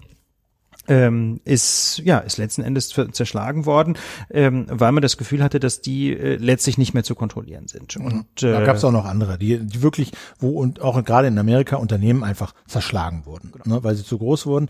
Ähm, genau, also das ist sicher die zentrale Frage und äh, finden wir jetzt auch in der Lage, keine Antwort drauf, bleiben wir dran. Next. Bleiben wir dran. Thema. Next. Äh, USA. Waren wir eh gerade schon? Genau, waren wir eh gerade schon. Haben wir aber heute nur Stichworte. Nur Stichworte, kurzes Update zur Gesundheitsreform. Äh, die liegt ja jetzt im Senat, also ja. in diesem, äh, in dem, in dem zweiten Haus, in der zweiten Kammer des, des amerikanischen Parlaments. Und die Frage war halt, äh, wird da ein Gesetz zusammengezimmert, was irgendwie dann, ah, wo dann alle zustimmen können?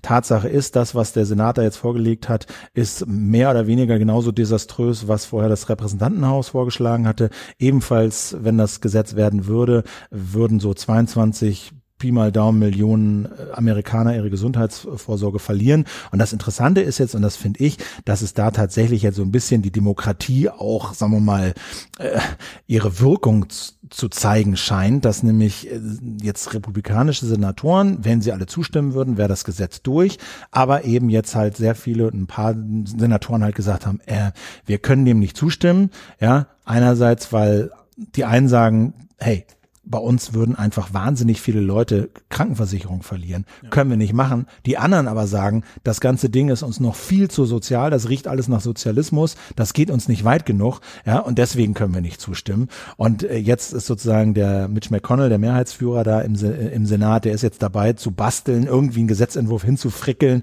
der so, so der, der so, so zum einen den Marktradikalen irgendwie noch passt, ja, dass die zustimmen können, aber zum anderen eben auch denen, die sich ernsthaft Sorgen um die Krankenversicherung ihrer Leute vor Ort machen.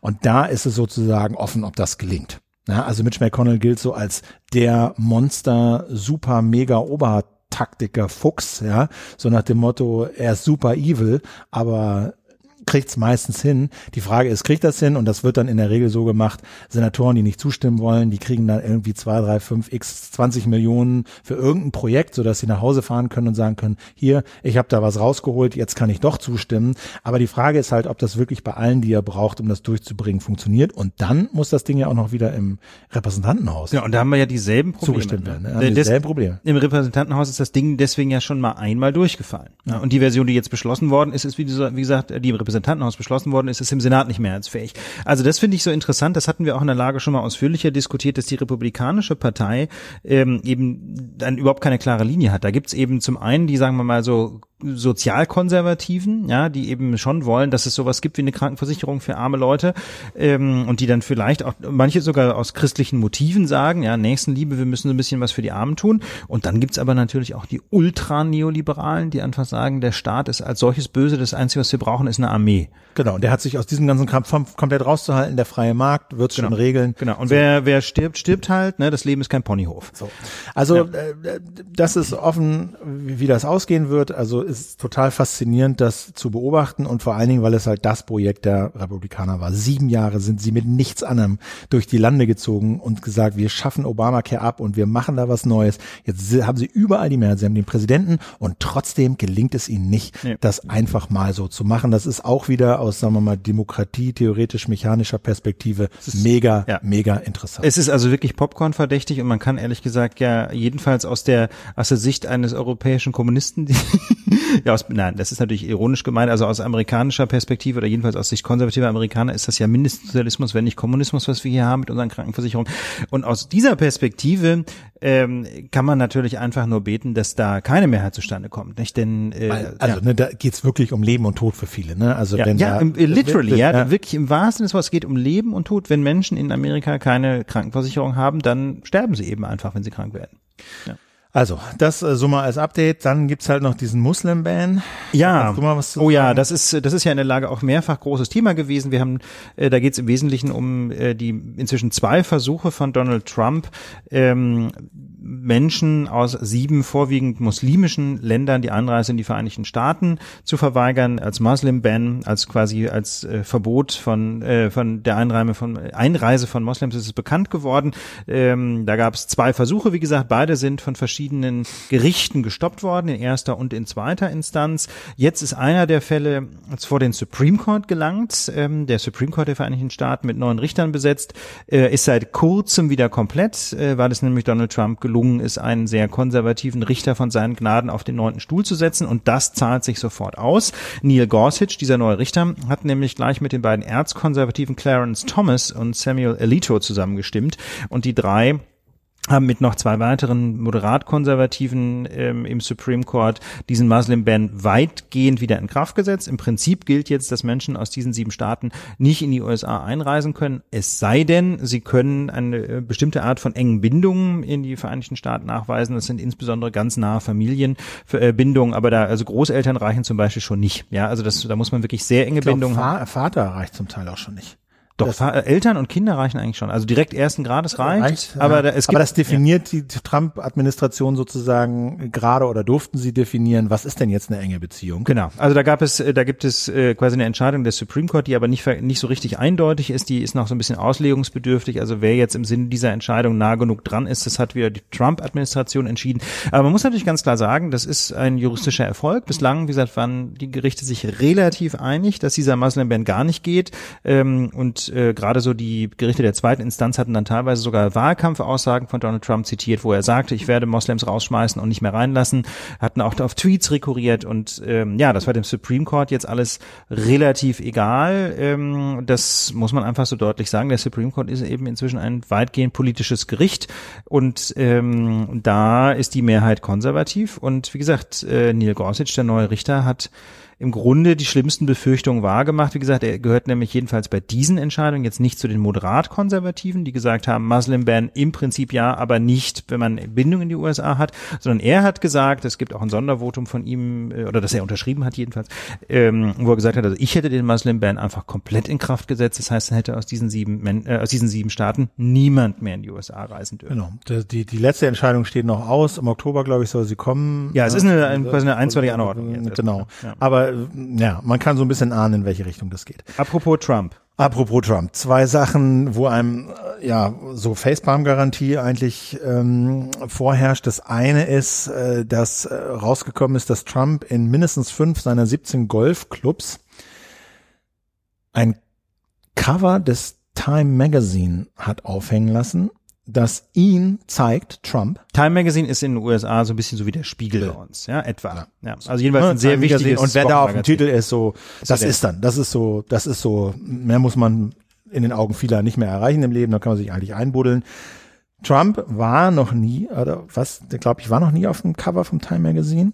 Und auch das, was er da aufgehängt hat, ist nämlich gefälscht. Das kann nicht Stimmt sein. nicht.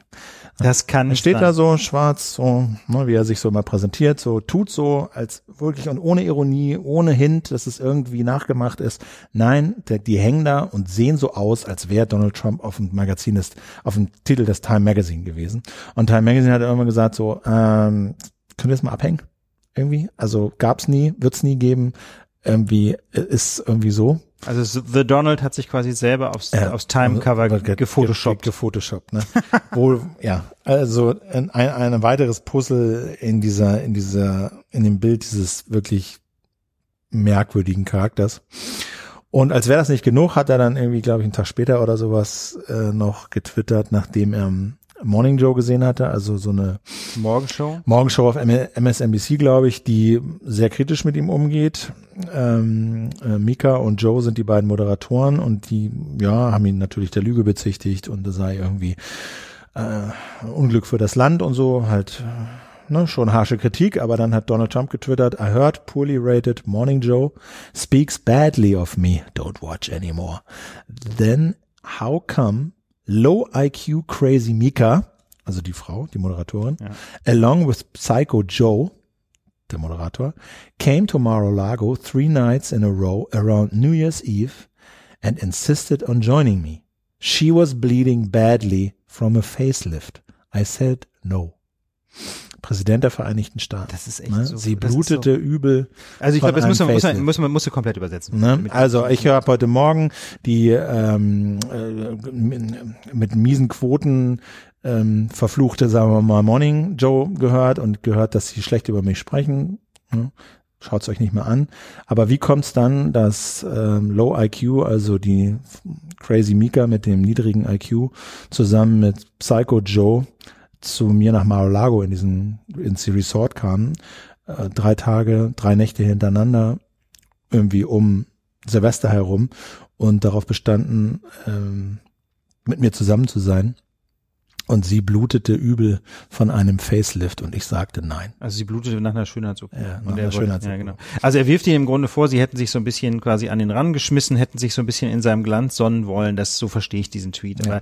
Aber, aber allein schon sprachlich, ja, das ist irgendwie so so niederträchtig und so billig. Also ich finde es total erschütternd, dass so jemand, äh, der einfach charakterlich äh, sich selber immer wieder so sagen wir mal, in ein Zwielicht begibt, mal ganz vorsichtig formuliert, dass so jemand solche, so viel Macht und Einfluss hat, äh, ja, das, da ist einfach irgendwas richtig schiefgelaufen in den USA. Ja, genau. Also das ist ja dieses Argument von Elisabeth Wehling mit dem Framing, ne, dass er immer wieder von Blut und Schmutz und so spricht und dass das eben genau bei kann man, konservativen Wählern äh, in so einen Rahmen fällt, äh, dass bei denen alle, alle Lampen angehen und sie sofort auf seiner Seite sind und sich gegen diese Leute wenden, die eben bluten, schmutzig sind, verunreinigt sind. Na, intuitiv Na. mindestens, glaube ich, nutzt er das aus. Na, nach diesem, nach diesem bisschen Gossip, sage ich mal, der das aber natürlich politische Konsequenzen hat und politische Bedeutung hat.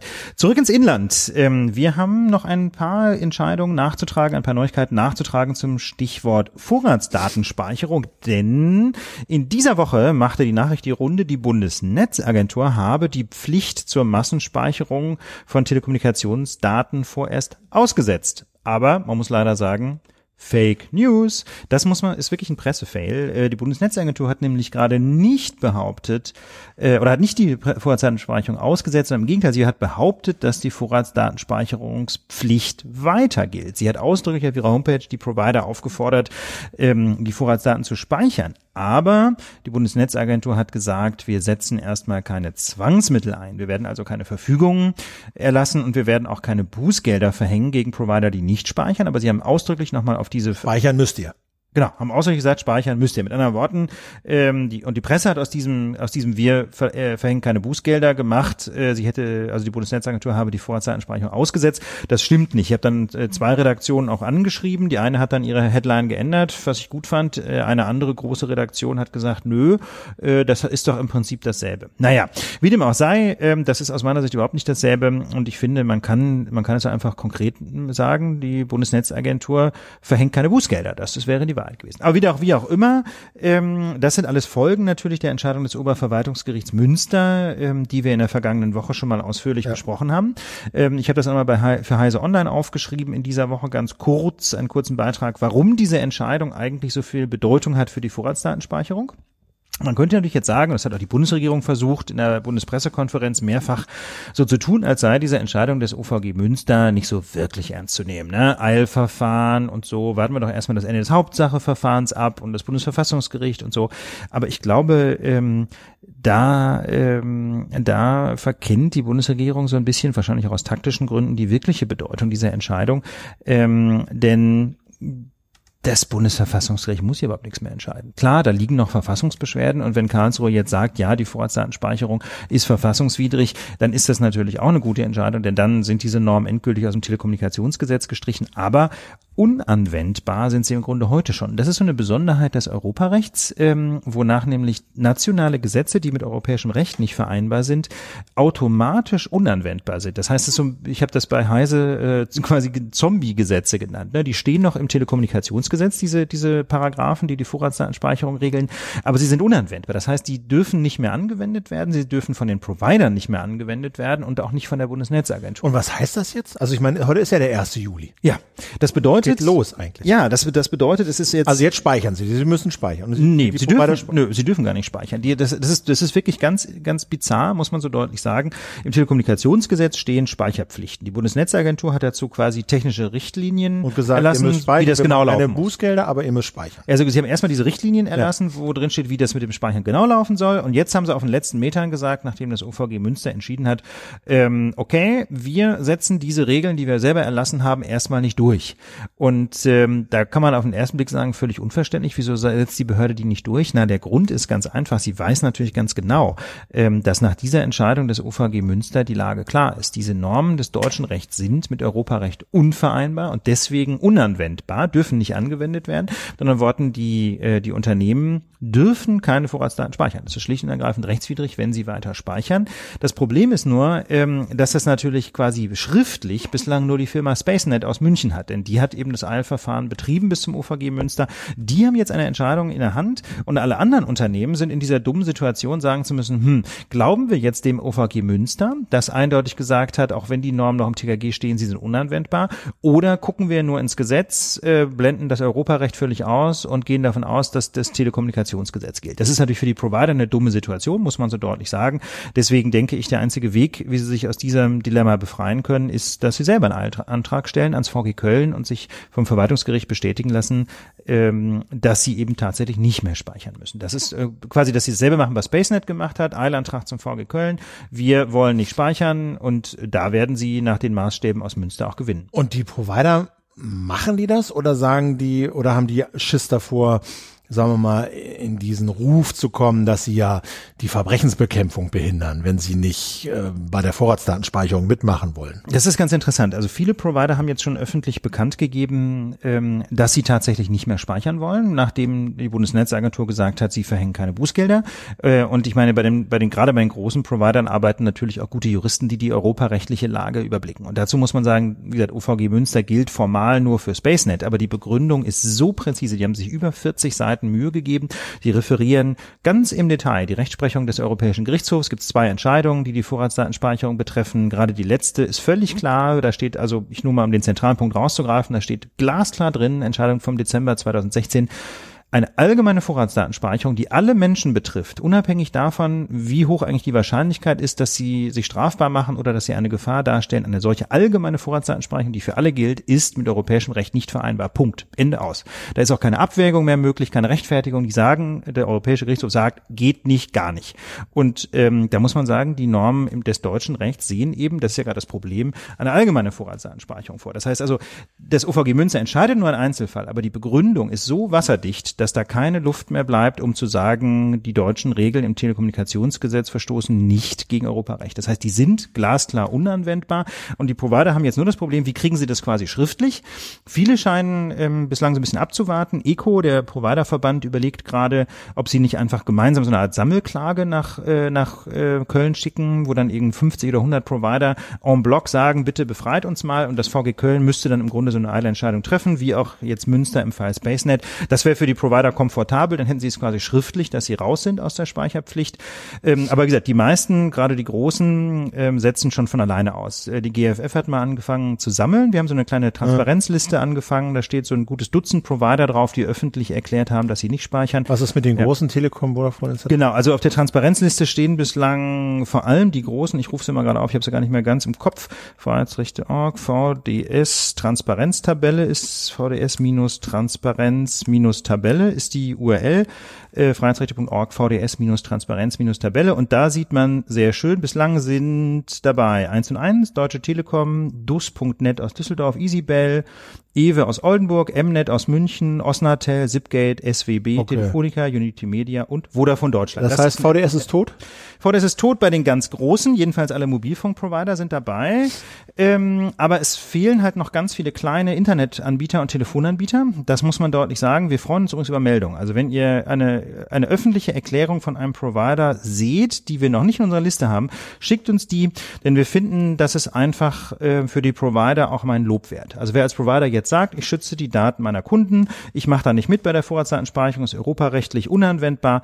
Äh, wer das macht, der soll auch sich so ein bisschen darauf berufen können. Deswegen äh, schickt uns bitte solche, solche äh, öffentlichen Erklärungen eurer Provider, wenn ihr die findet, dann nehmen wir die in die Liste auf und dann sehen wir das. Und dann muss man natürlich dabei sagen, ja, GFF ist natürlich auch dafür für Klagen. Wir werden äh, rechtliche Schritte gegen Provider prüfen, die eben weiter speichern wollen, weil das glasklar rechtswidrig ist. Pack mal den, den Link da in Packen den, wir da rein. ins Pad. Jo, packen genau. wir ins Pad. Jo. Ja, okay. Das ist ja mal eine gute Nachricht. Das ist mal eine gute Nachricht, ne? Das ist eigentlich eine ganz gute Nachricht. Ja, äh, aber die Frage ist, was wird denn jetzt eigentlich aus der Vorratsdatenspeicherung? Hattest du schon ins Pad Ja. geschrieben, Philipp? Was machen wir jetzt in der Zukunft? Was wird da jetzt draus? Ja, weiß ich nicht.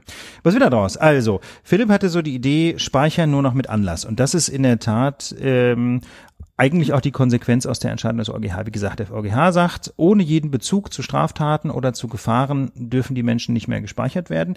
Wenn man das mal äh, andersrum formuliert, bedeutet das, speichern darf man nur noch Menschen, die Anlass dazu geben, dass sie Straftaten begehen werden oder dass sie sonst irgendwie gefährlich sind. So. Das heißt also, wenn man das mal zugrunde legt, dann müsste man vermutlich eine Vorratsdatenspeicherung einführen, oder könnte man besten Fall, muss überhaupt nicht, ne, aber man könnte allenfalls eine Vorratsdatenspeicherung einführen für Menschen, die ähm, diese Bedingungen erfüllen. Da könnte man zum Beispiel sagen, im deutschen Recht, Wer unter Bewährung steht oder wer unter Führungsaufsicht steht, eine Führungsaufsicht ist so eine Art Bewährung. Wenn man eine Freiheitsstrafe von mindestens zwei Jahren voll verbüßt hat, dann bleibt man noch ein paar Jahre unter Führungsaufsicht. Dann ist zwar keine Haft mehr offen, aber man muss trotzdem zum Bewährungshelfer gehen und so. Das wäre zum Beispiel eine denkbare Regelung im deutschen Recht, dass man sagt, wer, äh, wer unter Führungsaufsicht steht, dessen ähm, Kommunikationsverhalten darf mit einer Vorratsdatenspeicherung äh, erfasst werden. Aber da muss man natürlich klar sagen, naja gut, dann nutzen die Leute natürlich das Handy von der Freundin oder so. Ne? Das heißt also, eine solche Vorratsdatenspeicherung wäre vermutlich mit dem EuGH-Urteil vereinbar.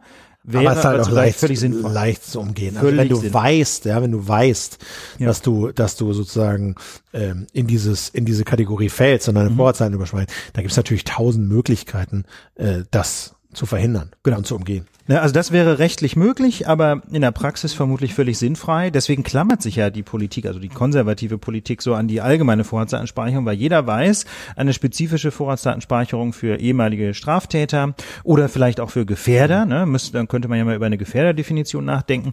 Ähm, die wäre zwar europarechtlich zulässig, die ist aber in der Praxis wirkungslos. Also aus meiner Sicht ist diese Lücke, die der Europäische Gerichtshof gelassen hat, eine theoretische. Ich glaube nicht, dass wir da eine solche, solche Vorratsdatenspeicherung für Gefährder und für Ex-Kriminelle, dass wir die kriegen werden so schnell.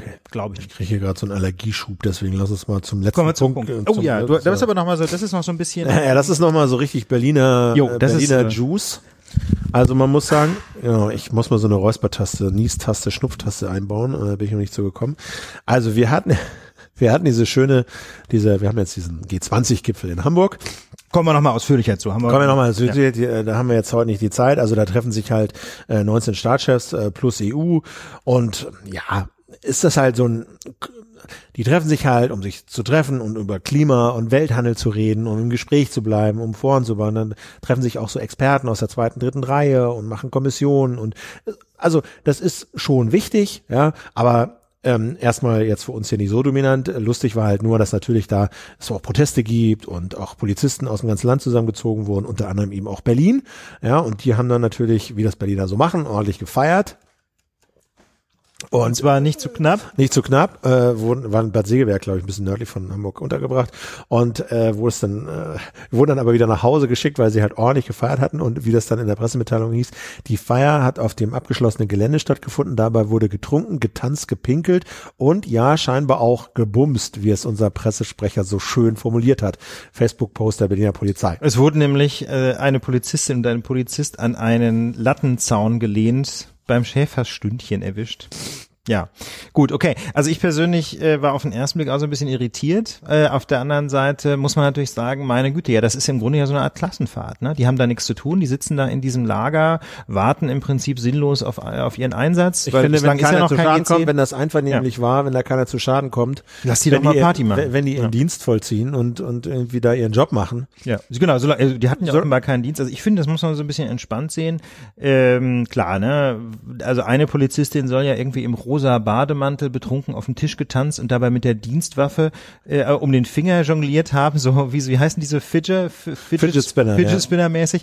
Okay, ob das so okay ist, ich hoffe, die Knarre war nicht geladen, das ist ja schon eher so ein bisschen Western-Style. Aber meine Güte, ja, meine Güte. Ich würde auch sagen. Ich würde auch sagen. Also ich meine, dem, dem Beruf von Berlin als europäischer Partyhauptstadt ist es jedenfalls nicht gerade abträglich, das muss nee. man sagen. Also das würde ich auch sagen. Die sind jetzt nach Hause geschickt worden. Ist so ein bisschen spießig auch. Klar, ja. also wie gesagt, ich finde, wenn die ihren Job machen, wenn das einvernehmlich ist, äh, wenn da wirklich äh, ja, keiner misshandelt, unterdrückt oder wie auch immer wurde, ja. wonach es jetzt nicht aussieht, er wüsste es nicht, dass es so war. Aber man muss einfach mal sagen, so Bereitschaftspolizei ist ein unglaublich harter Job. Ne? Ja. Also dass die da, dass die da, wenn wenn sich die Möglichkeit bietet, mal Party machen. Also ich kann es menschlich total gut ja. verstehen. Es ist wirklich wirklich kein Spaß, irgendwie über Wochen hinweg da aus der Heimat entfernt in irgendeinem Lager zu sein, nur mit deinen Kollegen und natürlich so ein Demo-Einsatz ist natürlich auch super stressig. Ne? Ich meine, ich, damit will ich jetzt nicht entschuldigen, wieso es immer wieder auch zu Übergriffen von Beamten kommt ja. auf, auf Demonstranten, aber das ändert ja nichts daran, dass es ein super Stress ist. Ja. Okay, damit würde ich sagen, die Lage für diese Woche ausführlich äh, erörtert. So ist es, Philipp. Äh, wir verabschieden uns mit Rotznase. Ich weiß als auch nicht, wo Hedy auf einmal kommt. Ist bei dir irgendwie nee, das ist eine Birke aufgegangen hier? Ich weiß es auch nicht. Jedenfalls, also danke fürs Zuhören, ähm, danke für die Sternchen, danke für die Abos, danke für die Unterstützung. Genau. Wir hören uns wieder nächste Woche. Habt eine gute Woche und bis ganz bald. Okay, ciao. ciao.